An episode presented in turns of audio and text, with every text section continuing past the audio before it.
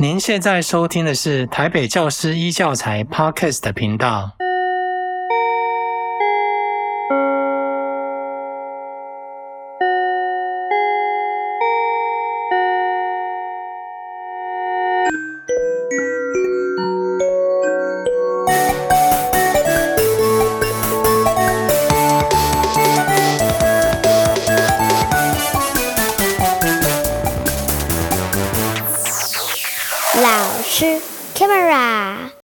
我是林玉怡。呃，今天我们开心，呃，在今天的节目里面，我们邀请了顾慧倩老师来到我们节目里面。那顾老师跟我是哇，我们认识其实也三年喽。应该三四年，对，三四年好像蛮久了，蛮久了。然后好像已经上辈子有认识，真的，因为有很多想法、嗯、教育的理念都蛮契合。那顾老师是，哎，顾老师您就自我介绍一下好了。我吗？哦，好，谢谢玉怡。我是呃，怎么讲嘞？我是现在其实是呃，在北台北艺术大学兼任助理教授啊、哦。然后我呃比较。大家比较呃知道的那个我的呃资料，大概就是我是以前是师大附中的老师。那在可以退休的时候，我就赶快领到退休金就退休了，这样我就自由了。真的，呃，对，这个是大概是我主要的一些工作的经历。老师有个自由的灵魂哈，所以在教学上也一直都希望能够自由的去找到很多自由的学生。嗯嗯嗯，对。那这样子的一种概念，如何去应用在你的现在后来的教学里？嗯。呃，其实我那时候在师大附中教书的那段时间，二十几年啊，其实是教的也蛮愉快的。呃，但是就像刚刚之前有跟玉老师在聊天的时候，哈，我们也有提到，就是我、你如果是一个专任老师，包含其实尤其是在专任的高中。那所以它就会变成你有很多其实是必须要呃专注在呃你的那个场域里头的，因为其实你也没有时间去呃经营你太多你自己的人生。是。对。那但是呢，其实我们每个人都是有自由灵魂，就像刚刚玉怡讲的，我们每个都有自由灵魂。那再加上我自己，因为本身嗯、呃，反正就是一个文青啦，我喜欢写作。哦，我从那个高中时候我就开始喜欢自己写点诗，啊，然后但是呢，呃，后来当了老师，嗯，比较没有时间在呃写作上，就是一直比较投注这个这个精力。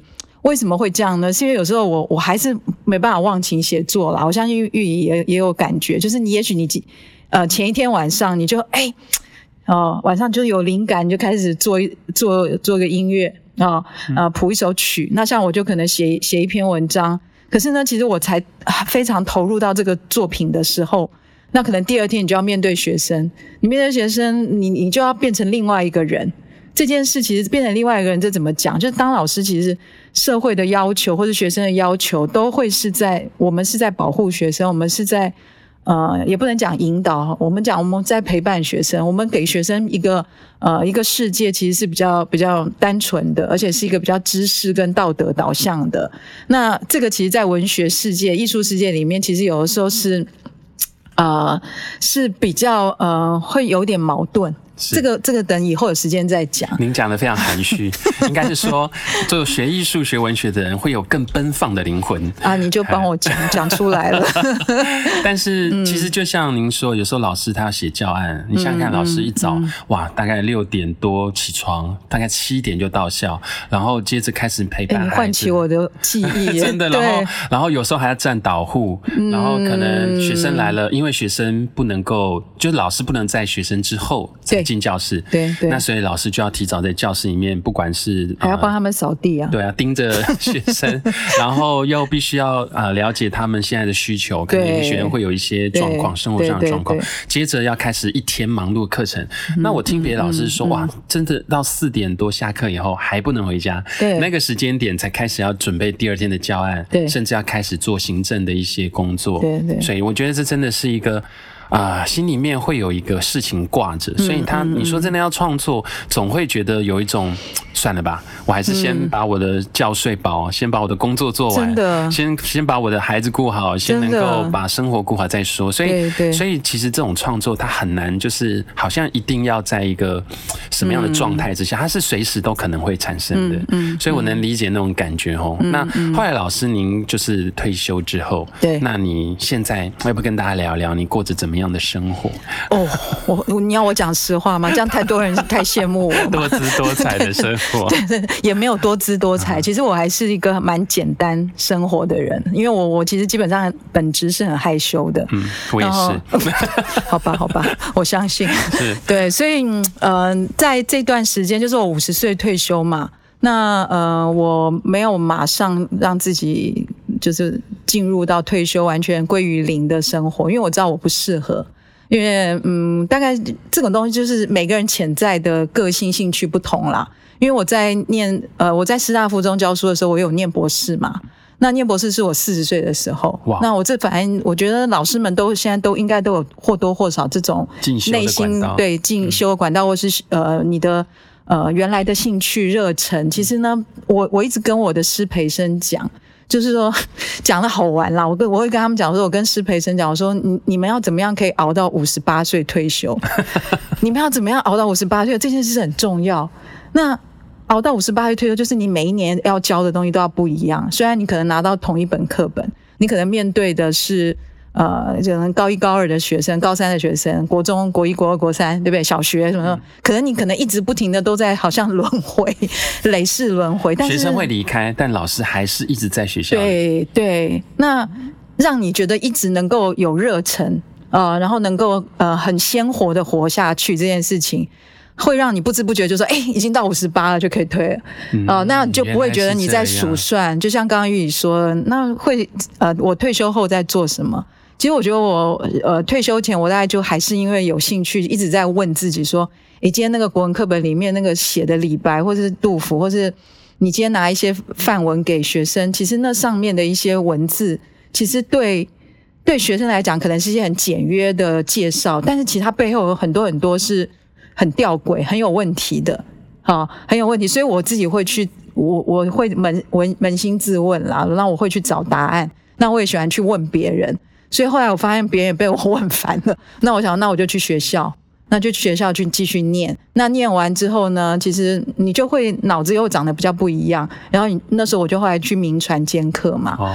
那我觉得这些过程里面，我相信玉也很了解。其实你在大学兼课，跟你在高中开选修课程，或者你在国中教学生教小朋友，其实它的连结是一样的。嗯。那个连结是什么？就是其实。呃，你在大学教书，你还是要有一个教本，那个教本是你设计的。但是高中国中也许是有一个，嗯，这个年级一起选的范文。但是事实上，老师在面对课程本身，你还是要把你自己擅长的、关心的纳入进去。那这样子，其实你每一年、每一年关心的角度不同。那你虽然是教同一课，比如说你同样教《赤壁赋》，我觉得每一次教其实想法都不一样，因为当时可能社会不一样了。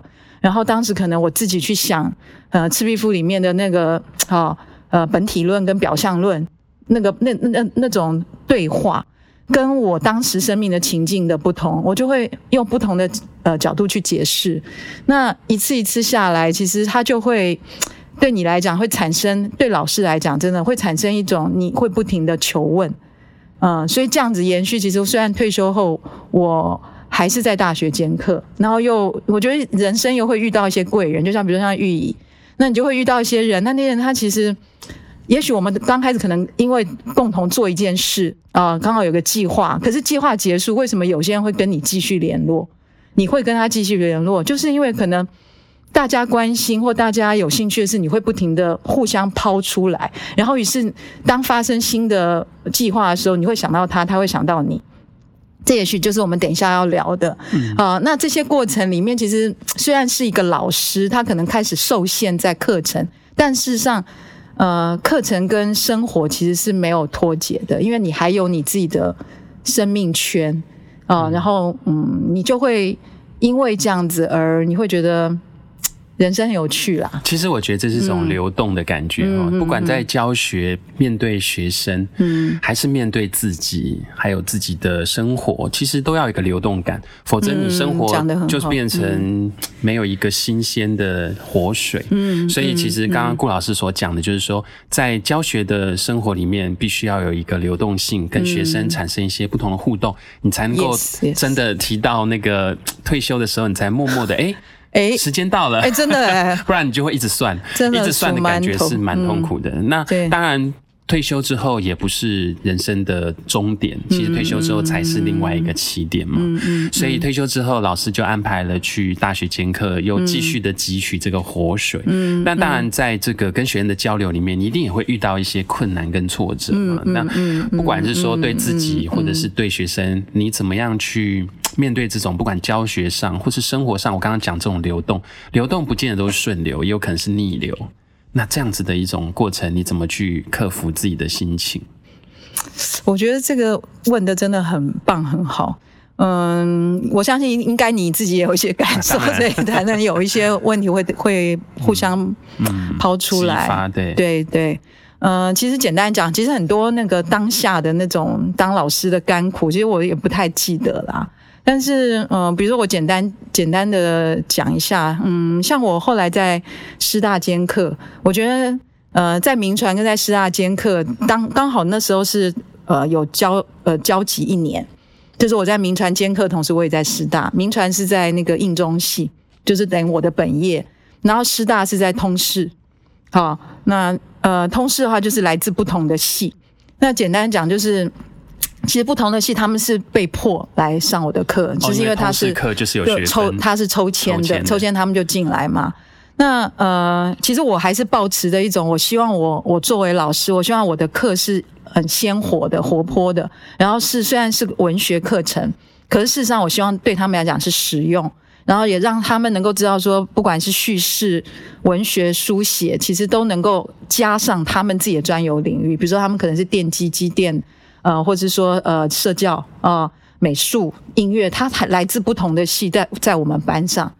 嗯、我遇到最大的困境就是他们来，其实想很也有一半的学生是觉得来就是应该是休息。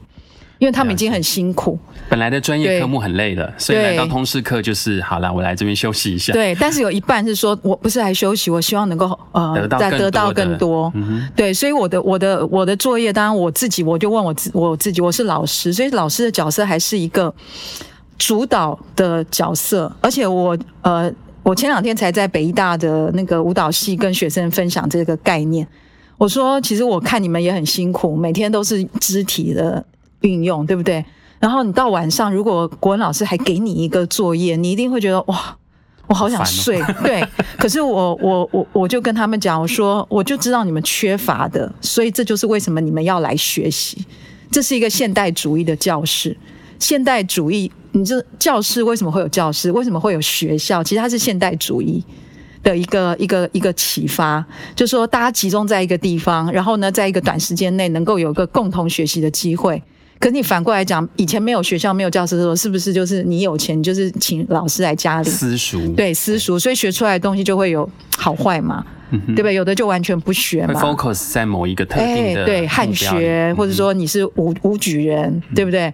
那可是因为开始有这样子一个比较呃教教室这个概念呢，其实就是在一个比较制约化情况下，觉得你小。呃，你呃，可能呃，六岁开始到十二岁之间，你就应该学这个，对不对？十三岁到十八岁学这个。那我身为老师，我就跟舞蹈系的同学讲，我说，我做老师还是会知道，虽然你们很辛苦，但是你们缺的，就是为什么你要来这个课堂的原因，不是因为你已经拥有这个东西，所以你不需要那个，因为你怎么知道你有一天你脚不能动，你手不能动？那我同样，我也跟师大同学讲，我说你你怎么知道你今天你的专业它就能卖钱？你现在看到了很多的呃，看起来好像那个股票上涨，对不对？可是呢，其实你看那个不是之前才才才那个做那个 呃对，后来那个不是苹果的手机的那个镜镜头是由台湾的是光是什么？反正我这也记不得，反正是不知道是台湾的一个什么公司嘛，本来是他承揽的，可是呢这次就没有用他们。他们就股票就失去了这个订单。对，那这种高高低低，他未来会不会再得得到？对不对？很难受。那对，那所以这些东西其实做老师好像有点还是有，还是要有一个臭脾气。有时候我们看看为什么有些人会会到这个呃教育行业乐此不疲。那多多少少都会知道说，今天其实自己也喜欢，嗯，能够去为这个学生解释这个世界未来的可能性。这可能性可能不见得更好，但是呢，他可以引导学生去想，万一有一天我的专长不能用了，我是不是还多一个专长？好，然后我怎么样能够让自己生生活活得不会，呃，因为缺乏什么而痛苦？好，那这些等等，呃，就是像你刚刚的问题，我觉得蛮好，就是说我会遇到困境，就是学生会会反问我，就说，哎，学这个有什么用？嗯，对不对？我我的专业，其实我外面社会都已经那么混乱，你你为什么需要，要学一个对，要我学一个文学，或者要我去？呃，用文字去叙述，对，听起来这么天马行空的东西，但实际上它就很生活化。其实我能够了解顾老师讲的，其实这个点应该是很重要，就是所有的老师都希望给学生最好的。嗯，但是这个好，每个人定义不同。我们身为老师，我们的世代跟学生的世代有一些落差。对，学生们或许现在觉得剪影片啦、录那个抖音啦，他是他生活中最重要的。对，YouTuber。但是呃，当然以老师的角度，他看得更宽广。那你在剪影片，或者是你在录影片，你的内容是不是真的让大家觉得有收获？嗯，那你这个内容就要取自于说你平常都是看什么、听什么、说什么。嗯，嗯，那这件事其实，在台湾确实是一个非常大的一个问题。我前几天也是听一个 podcast，他在讲说，人家在美国呢，他们其实我觉得不见得说好像呃这个洋墨水就是比较好，应该是这样说，他们平常聊天的内容很有可能是，哎，你知道为什么地球啊它的轨道会慢慢的偏离？哎，这里面有可能是因为某一些。地磁，或者是某一些天文现象，嗯、那他们当然也会打屁，也会讲一些狗屁啥，但是他们就会开始去讲这种生活里面有可能遇到一些问题。那我们在台湾就是可能就是，哎、欸，你昨天有没有看抖音？哎、欸，你昨天有没有看哪一个 YouTuber？好多音乐已经现在对都是都是抖音，然后或者是哎、欸，你知道那个 YouTuber 他又出什么新专辑？但我觉得不是不好，应该是说这些抖音或这些新专辑，它到底带给我们在未来有些什么样新的期待？因为毕竟发生在现代的事，当然就是。吃喝玩乐，嗯我觉得那也没有不好，我也会打屁，也希望能够放轻松追剧。但我觉得在追剧过程或是在打屁过程，也能够知道未来的生活它它是长怎样。所以我觉得文学某种程度也担任这样的角色，就是它其实在解释我们现在遇到的问题，在未来会用什么样的角度可以获得解答。对对对，我所以我觉得顾老师的做法是希望能够透过更宽广的角度，带领着学生去看这一些文学未来的可能性。所以我觉得。这个就要串联到我们接下来聊这个主题哈，所以您在自己的课程里面呢、啊，好像也有跟这个走读，对对，然后有跟一些呃，不管是环境或者是植物哈，做一个串联，好像这个关于这样子的一个学习是挺有趣的。你要不要谈一谈，就是怎么样去串联这些不同的资源来做一个跨领域的教案？嗯，这个其实也是就回归到说。每个老师其他的兴趣专长，好，那因为我我自己是学文学嘛，然后偏偏我也很喜欢旅行，嗯，然后呢，其实我还考过导游领队，不过没有考上，因为不不专心，没有没有没有考过，真的没有考过，都不及格，因为就像刚刚讲的，不够专注，同时要兼备的情况下，其实什么都做不好，那。那我为什么会想考导游跟领队？大概就退休前，我还曾经想考过那个调酒师，就是因为我怕，对我怕天的，我就想说，我万一退休没事做，那个我大概就回家打老公，那个会有一种恐惧感，对，所以就希望能够找到一些不同的领域，对，那兴趣吧，因为以前就是都是自助旅行，嗯哼，那当然这种其实每个人都有每个人的。基因，这个基因其实它就好像一个触媒点，嗯，好，就像你刚刚讲，就是说，哎，你你对你对抖音或者什么，虽然说其实现在大家流行，但你也还是会关注，会，我们会关注。但我觉得那关注的点就会 focus 在，比如说那种类型的，对，啊，你看的 YouTube，YouTube 现在这么多，对，因为有一些是比较理性的，对，有些讲家庭的，有些讲流行的，有些讲爱情的，有些讲亲情，但是你关注的点应该还是跟你自己的切身有关，对，所以我觉得在你的设计家里面，应该也会去寻找到你自己最有兴趣的那个点，有有有，所以你刚刚说旅行，所以你就开始去研究这些，不管是风景、民俗、文，因为我刚好想也要把学生从教室带出来。然后刚好就是，其实也是都会遇到一些贵人。那学校当时在师大附中的时候，呃，有一次就是有个地科老师啊，洪义文老师，他在我们教育界也蛮有名。然后呢，他就刚好他是有申请到呃，好像教育部的高瞻计划。然后那个高瞻计划其实是针对老师，就是说希望老师能够呃，可能透过一些社群，因为那时候还没有一零八课纲，就是他是希望能够透过社群让老师可能高瞻嘛。就说有更多的想法，那他是在带领我们。那他之前的第一第一期的计划都是比较可能找一些数理老师，或者说呃以数理为主，然后再搭配一些国文，然后什么。然后第二第二期的时候，他就来有一天他就来问我，他就戳戳我，就说：“哎，你要不要你要不要想一下？那个第二期我们主题是那个气候变迁。”然后我就说？对，我就我就说干我什么事啊？我说你你干我什么事？你叫我去喝酒还可以，你 你又对你找找我。然后可是他这样找我的时候，我还我不会拒绝。哦、虽然我是这样，你找我干嘛？然后但是但是我说，嘿，好像蛮好玩，但是我不知道玩什么。但我先答应你，让我回去想一下。然后这个就是我个性，反正先答应再说。哦，对，好恐怖，很恐怖嘛？对啊，所以常常有时候都乱七八糟这样。然后然后他就说，你就想一下环境嘛。你就想一下环境，其实气候变迁可能跟环境的关系，然后这环境跟你学国文有什么关系？你会去想。好，然后然后我就还没有想法的时候，我就去美术馆走。嗯，然后偏偏又刚好走到一个当代美术馆，就是在长安西路那边，哦、他刚好办了一个当代艺术馆。对，当代艺术馆，对对对，当代艺术馆，它一个旧的古迹嘛。然后呢，它刚好有一个展览叫后人类后人类时代还是什么？它其实是一个呃德国的展览，他就讲德国有一个工业城市，那那个工业城市其实他就当时也有一群人在研究，就是这个这个城市它已经变成一个汽车制造的城市，但是它之前是怎么样？然后当它变为这样子文明的呃城市之后呢，其实它有多少的德语诗，所以他就用后。嗯，其实我对后一直很有兴趣，因为后就是 post 嘛，嗯，post 的后现代主义。我因为我以前是研究下雨，嗯哼。然后后期它是一种反思，它是一种解构，就跟我这个人不太协调很很像。这个好像在各领域也都是这样，因为我们也有后摇滚，对，我们也有就是现在新音乐里面的后现代时期，对对对。所以这些东西确实在各个领域。它就是因为对它的各个领域，它意思就是说它已经到了一个呃完整的时期的结束，它得以反思。嗯哼，如果你还在当时在发展的时候，它就不叫后。他所以可能摇滚时期已经告一个段落之后，再反思摇滚。那殖民时期，殖殖民时对，就有一个后殖民嘛。那后他的，所以他这个后，后来我就想说，哎，那我来一个后大安好了。对，因为我们我们师大附中是大安嘛，大安区。那我就把这个用在我的课程里。那我的课程刚好我我带着一群学生，他们是语资班的，那语资班就刚好给我给我玩啊。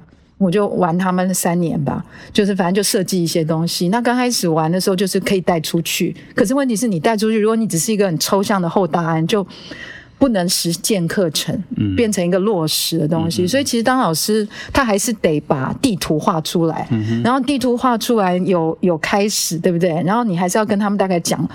最后会走到哪里？不然学生他就会悄悄你跟你讲说：“哎，这老师都不考，真的啊。”有些人考的东西，我为什么要去？对，真的，他就是这样质问你。比如说你，嗯，然后但是你还是跟他讲说，你就跟着走。嗯，然后他就一脸那个给塞米这样，比如说走去哪，你就非常不甘愿，不甘愿。但是还是你就当没听到。所以那时候后来就把它变成变成六个主题，其实就是其实就是为了方便我课程的落实。不然的话，你说后大安就是像。寓意你会有声音，你比如说你会搜声音，嗯，可是你搜声音，如果今天你没有跟学员讲说他要关注 focus 在什么，他可能什么都标里，他可能就会乱搜，他会乱搜，他会找不到个焦点，对，他会说他什么都听不到，了解，对，那所以那时候我就是想说，我比较好操作，我就是把一个学期变成六个主题，就是什么，就是让大安里面。有文学大案、市场大案、创意大案啊、哦，那个阡陌就是交通，嗯，好，然后巴拉巴拉的，就是反正有我记得有六个宗教啊，因为。这个东西就是伴随着大安区有某些特质，嗯、那因为后来就延 延延续到去跟台南一中合作，哦，然后他们就南对南北串联，所以这个就很好玩，就是嗯自己做嘛，做做做之后就觉得说，哎，其实他会做出一个文化现象，就是我也跟学生讲，我跟我师培生讲，其实什么叫课程？呃，就是你做教育研究的人就会说，课程嘛，课程不就是课表？嗯，可是课表只是课程的第一个阶段。嗯，其实你课程到后来，它变成会是一个，你会去开发一些文化现象，嗯，你可以带动一些呃，可能新的文化反思哦，让课程变成学生的成果之余，学生可以在里头变成他们怎么去看待这个社会。这个反正讲的好像很抽象，一个新的切入角度啦。因为其实我记得我小时候对文化这两个字是非常陌生，我觉得听到文化就是要考中国文化教材，然后感觉非常害怕，就是一个非常 boring 的东西。但是其实我后来长大以后，慢慢的才开始发现，文化或者是刚刚讲的这些嗯比较文学这种东西，其实就是我们生活的记录。对，它就是跟我们的生活在一起。好，比如说大安区长期以来那边的人他们在想什么做什么，于是他们产生。真的那样的行为就变成一个文化，对。然后，但是因为时间不一样了，所以他们的行为会改变。那他改变是因为什么契机？然后他契改变的过程里面造成了什么现象？然后导致后来的人变成了有一些不同的故事。我觉得这件事情慢慢的在我的世界里面开始有一些感觉。真的，你要不要说说看？比如就是因为比如说我讲我们是住南港，对啊，就是对啊。对我来讲的话，呃，南港早期是一个非常偏远落后的地方，所以那时候我们在看一些历史文，但我没有住很久了，我算是后迁移到南港的 后居民哈。但是我我只有一个感觉就是。我感觉到南港这地方是不山不市，因为它刚好没有非常的靠近市区，可是又在市区旁边，可是它旁边又有一些山。那我非常开心的一点是说，就是因为这种不山不市，所以我可以看得到很多我想要看到比较空旷的空间，对，我想要看到的一些不同的人。因为坦白说，呃，不管是大安区、信义区，它都是非常拥挤，然后非常多上班族也好，或者是贵妇啊、有钱人，当然它就是某一种资产的一个配置。是最容易放的地方。那但是对我而讲，南港就会是我一个非常好奇的地方。对，它的冲突性，对它冲突性很多，它就会有一些传统的民情，比如说我讲宗教。其实我们看这些什么慈惠宫啊、慈幼宫，这些都刚好都是在南港。好棒哦！但是它上面是挂着是松山区，那我就去研究为什么它叫松山慈惠宫。嗯，为什么不叫南港慈惠宫？哦，原来以前南港是隶属于松山的。哦，松山是一个大区域。那那因为松山区它跟台北市的紧密相连，南港有一点点没有办法跟上的脚步，当然也因为有些故事，他们产生了一些分分界点，所以南港被分出来了。所以我后来就发现，哦，南港区它自成一格。那现在当然有了所谓的流行音乐中心北流，然后再来加上一个卫福部，所以我就觉得我对南港的整个环境变得有非常大的好奇。我甚至很喜欢南港公园的这个这个水池，它有三大这个所谓这个磁场最强的地方。那这些东西在我的生活之中，当我关注到了，我就会。觉得哎，它好有趣，嗯，这个就是文化嘛。对，但是对我来讲，以前我就要开始去背南港有多少人口，南港是在什么行政区里面，地属于什么，它的什么特质。对，我觉得这些东西太没有贴贴近我们的文化，所以我觉得刚刚顾老师讲这个我非常有感觉，就是说，如果你对于你的生活周边是越来越敏感的，对，其实理论上你应该也会对于你所学习的东西，不管是老师要教或学生要学，你应该也会感受到它的应用性。对，但是我们现在学生好像都会变成考试就归考试，生活归生活，生活的东西又不考，我干嘛要去？那照你这样讲，我们其实生活里面就只剩下教室跟家里，其他都不需要了吗？这是个很矛盾的问题嘛。但但是其实是我们是需要我们在上学途中是需要经过一些地方，看到至少在你学校周边它是什么样的一个现象。我相信在新义区、松山区、南港区，乃至我们要到阳明山那个北投区，我相信每个上学的风景是不一样的。对，那我觉得这些东西就是学生会比较疏于去关心。那我觉得。顾老师就非常的敏感，应该也说我们对于艺术或对于文学，它有一定的这个特质，会去关注这些周遭。那其实这样子的一种教学，就会慢慢的让你在整个设计教案里面会有更多的可能，对不对？所以后来你就带着学生去走这个答案。后来你怎么样让南北之间有一个共同的交流呢？所以就还是 focus 在语文上，因为毕竟我是国文老师嘛，所以其实我带他们走出去，我不是历史地理老师这件事情，我是很确切自己要知道。所以我的呃目的还是希望他们透过观察嘛，透过呃怎么样去呃找到意向来去呃回扣到说我要怎么书写这个答案。那所以呃那时候我就在想说，像这样子的观察的东西，其实南部一定也有。嗯，那像你刚刚提到的说宗教这件事就很好玩，比如说像大安区的宗教，它就会比较是城市里面嘛，城市里面的宗教，所以它可能兼容并蓄的，就是像新生南路那条天堂路，嗯，它有天主教的教堂，对，对不对？它也有庙宇，然后也有回教清真寺，对不对？也有基督教。那可是呢，哎，那我就想说南部，因为我刚好那时候在研究那个台南的叶石涛，就是一个小说家，他的作品。然后我就反正也是就因缘机会就认识台南一中的老师，然后他也是语资班，然后他就说，哎，他也他想说，那我们就来合作。那他们也同样做那六个主题，那就很好玩了。那我们就有共同焦点，就像你刚刚讲，他有个共共同焦点。然后呢，呃，因为我们都是文学老师，所以我们会目标是说学生阅读，就是还是还要在教室里。只是会多一点时间出去，就是搭配，大部分都在教室里。所以在教室里，其实读的是我们是读台北作家跟台南作家，他们也是读台北作家跟台南作家。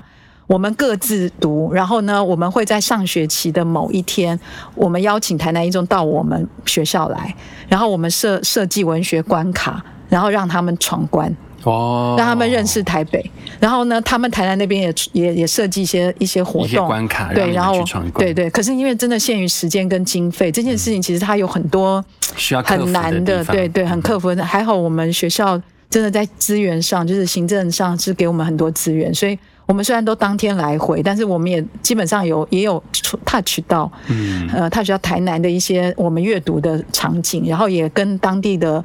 呃，老师，然后请他们去做文学导览，所以一直都说，当做这些串联的时候，其实我还是一个应该是理性跟感性都有的人，我还是不希望太跳痛，嗯，所以我还是希望让他们学生知道说，我们今天呃走读不是历史地理，所以我不会去讲今天这个历史有多深，因为我一定讲不过历史老师，我记忆力又不好。对不对？然后，那我要他们了解的是说，那我们透过今天文学家他们曾经记录这个地方，哦，就像刚刚你讲的，哎，其实南港曾经有什么？那我们从文学作品也看到有什么？然后现在的这个同样这个地点，比如说他们有我们台北有去，呃，台北的那个青田街那一带，哦，永康街那一带，然后呢，诶，他们也有阅读到师大作家的作品，也是读到这一条。然后呢，当时的他记录的跟后来他们去有什么不一样？然后我再让学生再去想未来的这个地方会有什么改变。他们用意象拍一张照片来去设想未来的这个这条街有什么不同。确实，就是哎，这好好玩哦！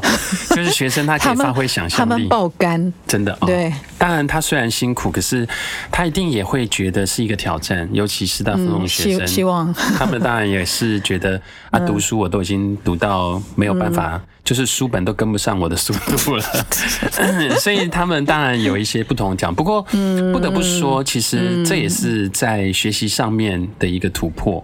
怎么样可以带领他们从书本的学习变成一个在世界、在生活的周边来找寻他们的一个窗口，还蛮好玩的。对，我觉得顾老师真的很善于去创造这些新的课程。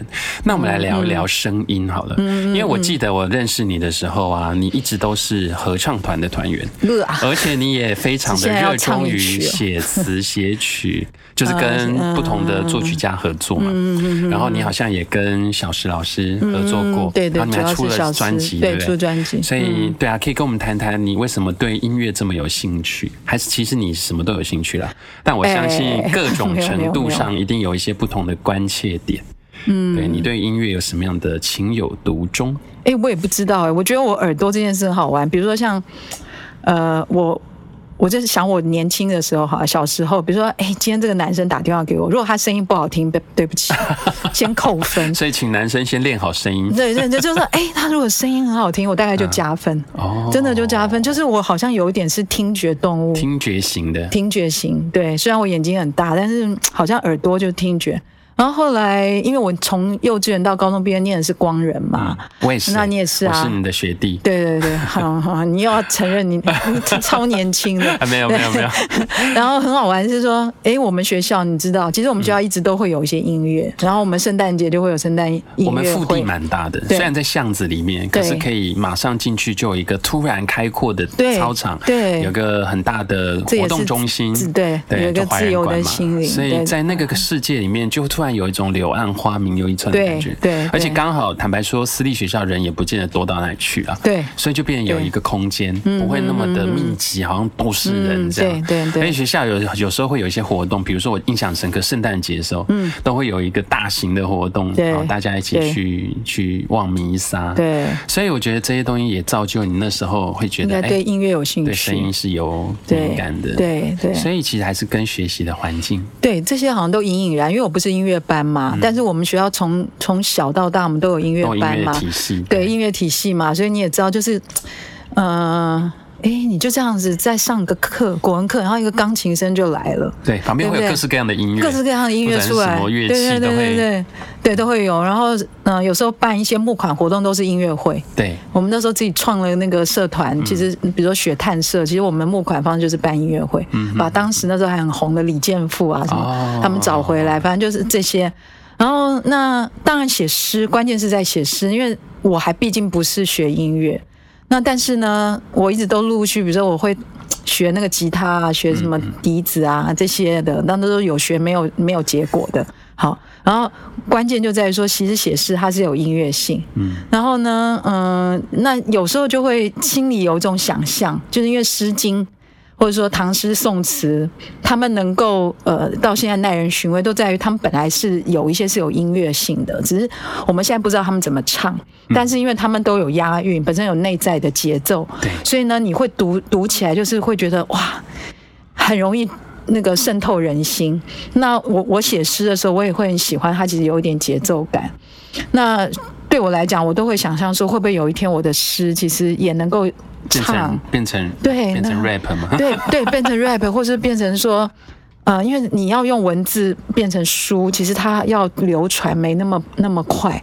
可是它变成音乐，它可以流传很很广嘛。因为我们不能关上我们的耳朵，对，我们听到的就是听到了。对，听到就听到，而且它可以谁会唱就一直唱。那我又喜欢感染力，对我又喜欢唱 KTV 啊，真的，我唱前阵子关 KTV 实在太痛苦，所以 PPT 那个什么 APP 不是有那个一大堆 K 歌 K 歌，对，我们就开始把它下载来自己唱。嗯，然后就是有一次就遇到那个小石嘛。那人就是像刚刚我们在聊的，他就是有一个基因，每个人其实都有一些基因因子。那那时候遇到小石老师，小石呢，他当时小老鹰乐团，那他是因为我们师大附中办了一个，是是我要学生办的，我们有一个诗诗社，然后那时候反正我的想法就是说，哎，那些高中生，我们师大附中觉得那么厉害，然后偏偏每次他们大部分都会去那什么吉他社、热舞社，那个都几百人都这样，然后诗社就几个人，然后我说那我们来办一个什么诗歌节，我们是先在诗，我们师大附中。附中里面，师大附中里面办诗歌节，那我们是全国。全国诗歌节，我们还有诗谱曲曲曲填词的活动哦。哇然后所谓全国的，其实全国其实就来个六所还七所。哦。然后也有远到幅员，幅员很大哦，有花莲哦，幅员很大哦。嗯、然后呢，那时候我们需要评审。嗯。然后我们就呃有认识的同呃朋友呃学生吧，他们就找到小石，我不认识。哦、然后小石那时候就是呃评论，就是评论大家的东西之后，他上台，他讲的话让我就一下就触动，很感动，很感动，就像跟玉宇聊天一样。其实人跟人就这样，像我觉得我觉得感动的东西，别人可能那个点不是，但没有关系。我那时候感动只是他说一句话，他说。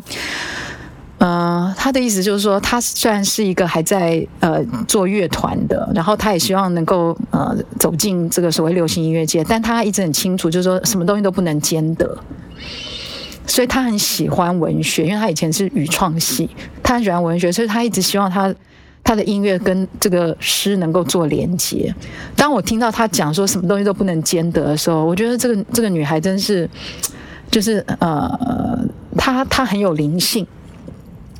然后我那时候刚好因为我跟我弟弟合办了一个呃摄影师展，那我当时的想象就是摄影师展嘛，人家开门进去看，如果有一个诗音乐。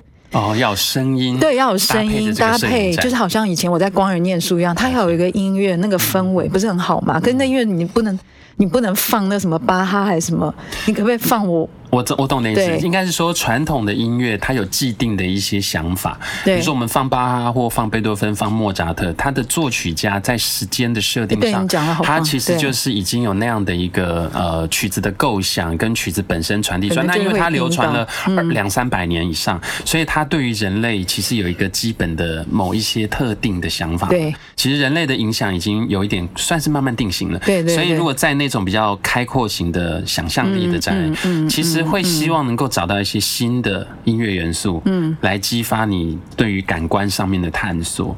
这样子，其实我能理解郭老师所讲，所以你就开始去思考要怎么样找这些新的声音。对，所以那时候都真的都是想象，因为我我也不知道我要找谁，我那时候也不认识你。嗯然后小石他就在台上讲那段话的时候，我就下他还结束，来找我吧。我不知道，我不晓得。我那时候就很冒昧，他就结束下来之后，我就反正我就跟他讲说，哎，对我说，我就大声说，哎，小石老师，我可不可以？就是商业上来，我说商业上的来往，是我讲话都很清楚，我不希望说不要太那个，不要去凹人家，对，但是我也我也希望说你也可以，商业上就说我会付你费用，对。讲白一点，因为音乐音乐人也很辛苦啊。那我就说，为我们 争取我们应有的权利。对对对对，大家一定要弄清楚这件事，对不对？就是智慧财产这件事情不是没有价钱的。是是。对，然后呢我就跟小石说：“我说小石老师，你小石老师，我希望能够怎么样怎么样？我希望能够你帮我谱一首曲，就是我希望放到那个呃我的我的展览会场。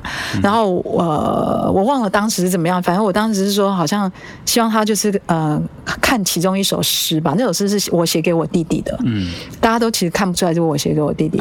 我是写给我弟弟，然后呢，我就请他帮我谱曲。他后来几天后，他半夜传来，然后我就更确定一件事：半夜传来他是不睡觉的？不睡觉，我也不睡觉。他半夜传来，我非常感动，就是原来我的诗可以透过音乐的谱曲产生无穷的无穷的想象，想象对，然后无穷的对话，就是身为一个。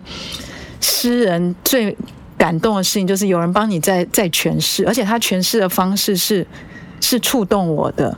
有，我有听过那个专辑，非常好听。嗯，就是他其实非常的感人。然后最主要一点是因为小石老师的声音，他有种穿透力。嗯，然后他就弹着吉他边弹边唱。那尤其他的创作里面有一种文青的特质，就是他对于文学有自己的想法。所以，嗯，所以在想法上就会变成能够让你的诗有更大的面向可以被听见。是是是，我觉得这个这个应该是很多音乐人或是写词人的梦想。对，找到一个。契合的一个创作陪伙伴，对，然后一起把它发表出来。是，所以后来你在这个呃跟小石老师合作之后，嗯，你就开始。可是我记得你好像又进了合唱团，然后你好像又开始跟各式各样的老师合作。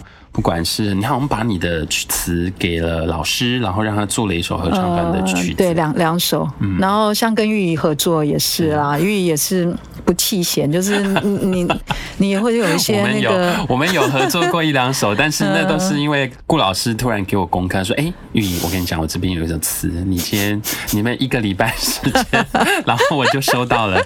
呃，其实我也我在那个过程里面，没没没有，我我我其实很惭愧了，但是我在那个过程。过程里面，我有感受到哦，原来把一个诗要谱成曲，它对于诗的意境跟想象要这么的深入。因为我们有时候写的旋律，当然，其实我常常都在想，写旋律，我们一直以来都对旋律啊、和弦啊很敏感。可是，我们怎么样把这个音乐跟一个词的意境能够融入的这么的密切。我觉得这个过程里面开始会进到一个画面里，对，然后在这个画面里面就会开始去思考那个旋律带给我们的观感，嗯，就是感受嘛，嗯，所以我觉得也很感谢顾老师给我一些机会，然后我们就我就开始去创作一些这样东西。那当然我们也都是没有发表啦，我们也是希望能够让这个创作可以更好。不过，呃，那那那那后来顾老师你怎么样让的合唱曲？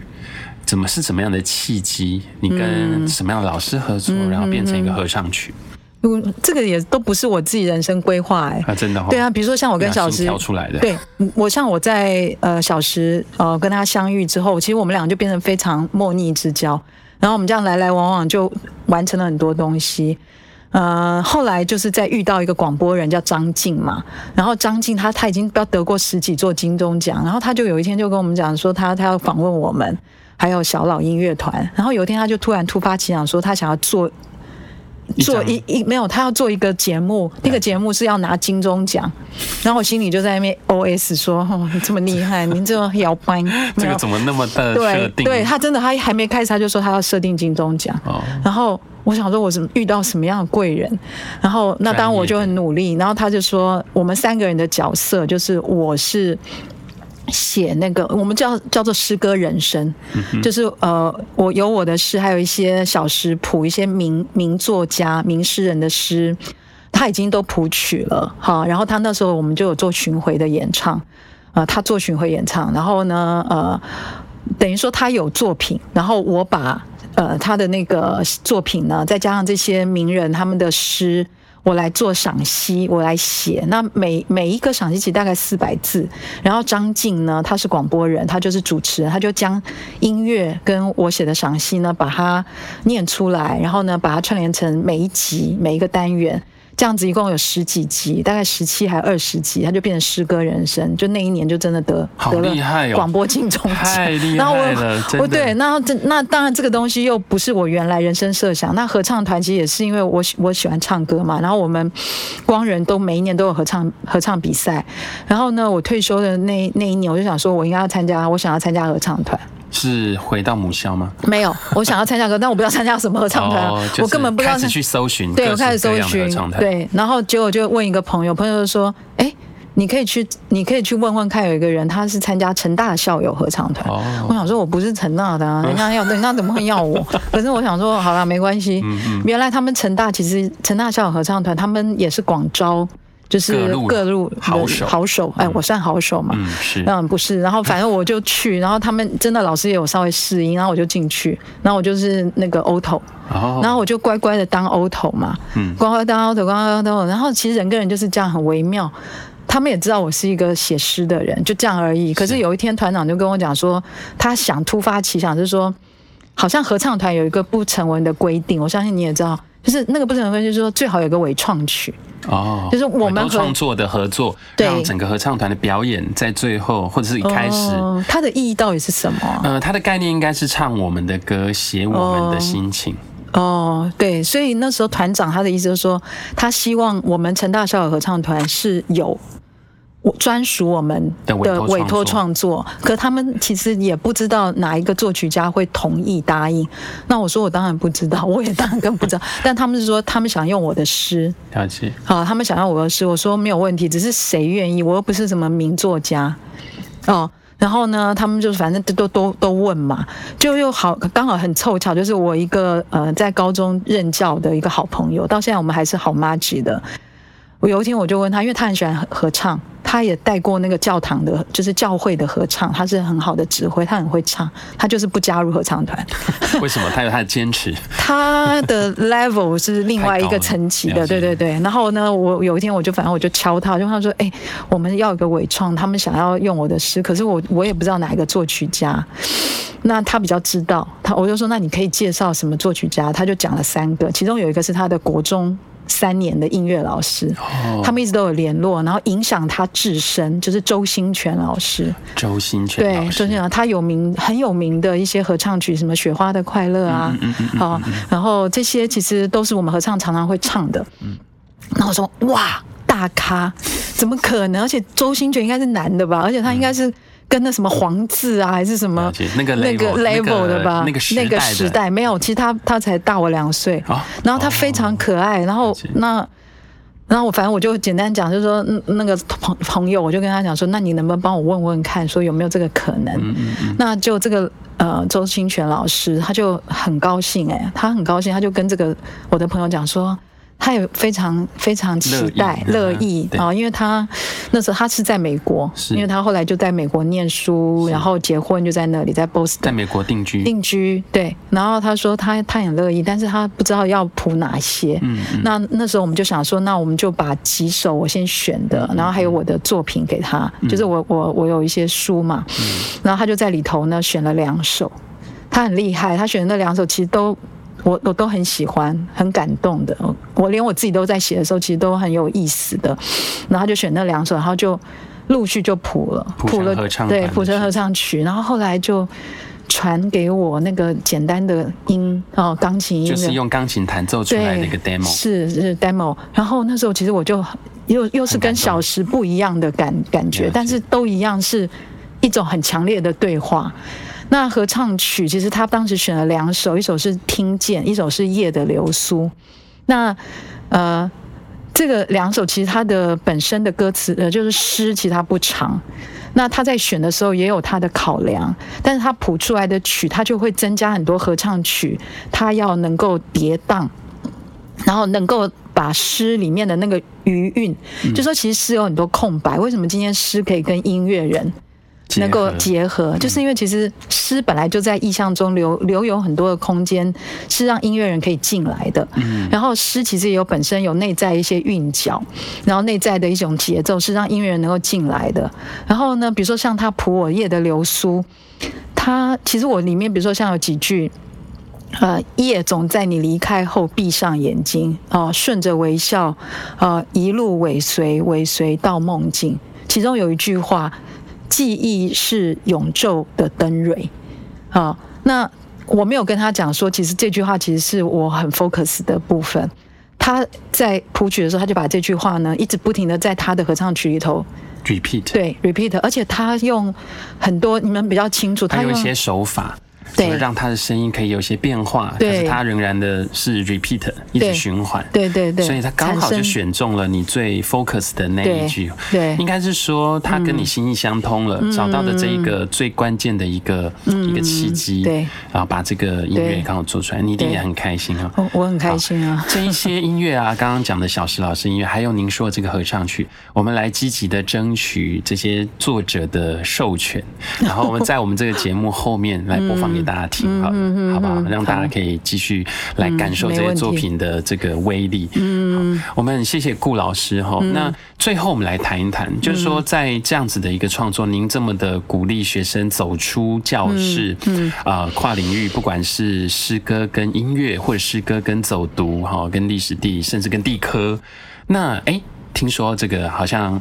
其实你也办了一个山城海的诗歌节，好像是由一位您以前的学生家长，就吴佩玲小姐，然后你们一起创办的这个山城海诗歌节。那我也很高兴哈，就是在某一个特定的时间点接受到你们的邀请，所以我们也参与了。但我们要不要来谈一下这个山城海诗歌节？顺便也可以让全国的教师们或者一般民众们能够了解到，其实诗歌是非常生活化的。那您也跟大家聊一聊，你们在这个活动里面，你们鼓励的一些。些创作方式，嗯，或是课程的结合。OK，, okay 好，嗯、呃，真的非常感谢玉怡哦，因为先认识玉怡，然后呃，感受到他那个对音乐还有其实诗歌文学的那种兴趣，还有才情。然后呃，刚好这个诗歌节就是，嗯，其实他是因为还是以教育为 focus。那因为我们都知道，其实台湾办每年都有诗歌节，那每年的诗歌节它比较 focus 在。呃，推广呃诗本身，成为呃你要成为一个诗人，或者说你要呃了解整个台湾可能诗歌的一些现代性的变化，这些可能都是真的属于官方的诗歌节比较多。那但是呢，因为我我自己刚刚这样跟玉宇聊天，我我相信大家应该有感受感受到，就是说其实诗它是一个一个核心。好，我们也可以把音乐当核心，但因为我是语文老师。所以以诗为核心散发出去的时候，它可以无限增增加。嗯，因为诗它其实就是一个，嗯，应该讲是最大公约数。哦，它的意象也是所有艺术的最大公约数。所以当它加成的时候，它跟什么东西加起来的时候，它其实都可以产生很大的火花。对，火花。嗯、那诗歌节就是我们叫山城海诗歌节。呃，那个意思就在于说，他是在三年前，好，本来是呃两所学校，他们需要有校歌或是有那个毕业歌，毕业歌，对，那时候就有邀请呃玉仪老师在呃带领这个两个学校来去做一些毕业歌。其实还很重要的就是说，那当时那两所学校就是呃花莲的明齿国小跟林口的嘉宝国小，他们的校长都同样有一个共同的想法，就是说一零八课纲即将来临，当时。呃，即将来临，所以其实老师很需要有一些教案。那这些教案是能够呃年年年年呢，呃，在这样基础的教案下，呃，透过走读啊、呃，透过诗歌的创作，然后让老师可以跨领域，然后让老师在这样的基本教案下，可以无限增加自己的专长。所以那时候其实呃，不管是毕业歌还是校歌，其实是产出的结果，嗯、但是那个过程其实是。更有趣的，哎、呃，欸、对，它其实是可以呃去 focus 在一零八课纲，一个很重要就是我们讲素养，对素养，那个听了会有点那个，嗯，没有，会听得有点抽象，对对对，对你讲的很委婉，实际上是，嗯、呃，对，其实实际上就是素养根本就是一个你的 ability，你的一种能力，对，他能力其实是你当然看不到摸不到，但他需要考，嗯、所以你还是得把它落实在课程里，了解。当然，呃，我们讲。呃，那个教育教育部它是有很重要的素养的几个导向啦。嗯嗯、那但是融入到课程里，它有一个议题融入，它有透过走读校本课程，啊、呃，还有所谓的探究与实作这些等等啦，来去成就学生的素养。素养意思其实就是只希望培养学生能够嗯呃得到一种能力，是可以带出教室。嗯，对，所以他可能呃五花八门，但是简而言之，校长还是很希望说，哎。可不可以简而言之？那当然，我们透过诗歌节，想要串联这个呃已经开花结果的呃教育成果，比如说林口嘉宝国他们当时一百周年，他们产出了他们的校歌，那是刚开始他们在征稿的时候是学生跟老师合力完成。然后像呃明齿国小是由一一个班级啊、林美秀老师她带领他们班。在毕业典礼当天，他们去唱他们创作的，有玉仪老师，哇，很辛苦，这样 来来去去。不会，我觉得很荣幸，而且听他们的歌声很感动。对，那个当然，那个音乐它本身或许不是那种好像我们已经做的很完美的，但是它有一种莫名的穿透力。我自己听的时候，现在都还记得那个歌声，就会有一种感染力。对，你会感受到在海边，然后一群孩子天真无邪的，而且他们的生活，还有他们的老师很用心，所以他们整个。对于生活的想象，还有生命的一种感动，嗯、他们就把它写在那个曲子里。对，其实那真的也是让我印象很深刻的一个曲子。对对对，那这个东西就是当第一届是五所学校，呃，在三年前，那第二届就是九所，那第三届就是今年呃九月才结束的，因为疫情就是会用线上的方式做。呃，成果发表，第三届就是有十一所，那呃，明年是第四届。那你们会觉得，可能老师们会觉得很奇怪，说，诶，什么明年是第四？为什么你现在就在讲？因为我们其实我们每一届都是一年，一年为单位。对，那我们有很四个，就是四个臭皮匠，就是以呃吴佩玲小姐为主，她是召集人，是她很强调一件事，就是说教育不是一两年的事情，教育其实十年才能看到一些开花结果。是，所以她呃设定说这个呃山城海诗歌节是希望能够办十届甚至以上。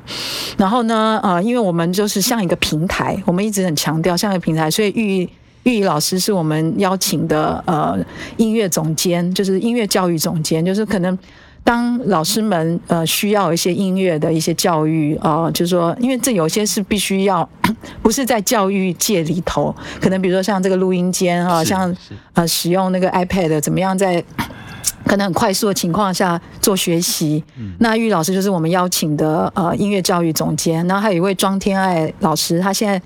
呃，到业界工作，但是他是我们的呃视视觉美术总监，好、嗯，然后我是文学总监，忝为文学总监，怎么会忝为呢？你太重要了。没有没有，大概是这样。顾老师跟吴佩玲小姐真的是奔波南北哈。我我我有我有我有几次幸运能能跟到，但是我希望能尽量都跟到，因为其实，在各个学校里面就会发现哇，我们到了一个学校，发现哇，这个学校周遭好不一样，对啊。然后这个学校里面的一些人文或者是这些，这其实很有趣。然后也趁这个机会可以可以看到很多不同的地方，大家的教育的现场。嗯，我觉得这些老师其实都非常的有热情。好，那其实应该是这么说。我也曾经问过我一个朋友，他是学校的专任老师。我说：“哎，你们做这么多哦，然后这么累，加班，你们也没有加班费啊？你们做这么多成果，也不见得薪水会变高啊？其实也没有啊。没有。那那你是什么支撑你往下走？那我今天听到顾老师讲，我有感受到这个答案哦，就是这种热情是让自己很开心快乐的教着。嗯，学生当然也开心快乐，同时你也会不知不觉，嗯，就经历了你的教学生涯，可以 到退休了，然后就很开心。那最重要一点是说，哎，如果我们在教学路上有一个知心的伙伴们，大家一起携手并进，那这个知心的关键应该是说，我们也不一定是同一个领域啊，也有可能是有文学、有音乐，然后有有视觉，然后有美术，太多。不同的领域的老师，大家只要有这种兴趣跟这样子的热情，我们就可以在天涯海角，大家都可以串联。是啊，现在的网络平台很开心，我们也透过 Podcast 来跟大家讲这样子的一种热情，嗯，分享这样子的一种热情。那当然，最重要一点也是希望在各地的老师们能够听到我们这样的节目，能够感受到其实教育当然一定很辛苦，对，也一定有很多的甘苦谈。我知道你们遇到很多自己很痛苦的一些没错，没错，可能说三天三夜都说不完。但 但不管怎样，我觉得那个初衷，大家希望学生变好，嗯，希望我们的生活变更好，希望我们的环境变更好，也希望自己能够变更好。对，我想这是一个很大的初衷。所以在这样的过程里面，我们大家一起能够把这样的热情散播出来，然后可以一起的去，不管是参加山城卡也可以，或者是哎，也欢迎大家可以来上我们的 Podcast 节目，聊聊你。在呃不同的区域、不同的环境后，我们可以跟台北市的教师也行中心报名哈，然后呢可以来参与我们这个节目。然后我们录音室呢在南港，但是呢我们也欢迎我们可以到外地来录音，我们也可以来行动录音。然后有机会呢可以上山下海呢，然后跟不同地方的老师见面。那我相信这样的教学的一个心情跟热情哈，大家都可以一起携手来共度。好，那我们今天的节目也差不多到了这个地方哈，那也很谢谢。顾顾老师哦，谢谢，陪我们聊了这些很谢谢大家很棒的一个心得。那我会来争取哈，这些作品是不是可以得到这个作者的授权？没有问题。我们来让他在我们的节目后面能够播放给大家听。OK，好，那我们就谢谢姑姑老师，谢谢谢谢玉，谢谢大家，谢谢各位老师，谢谢。我们下期见，拜拜拜。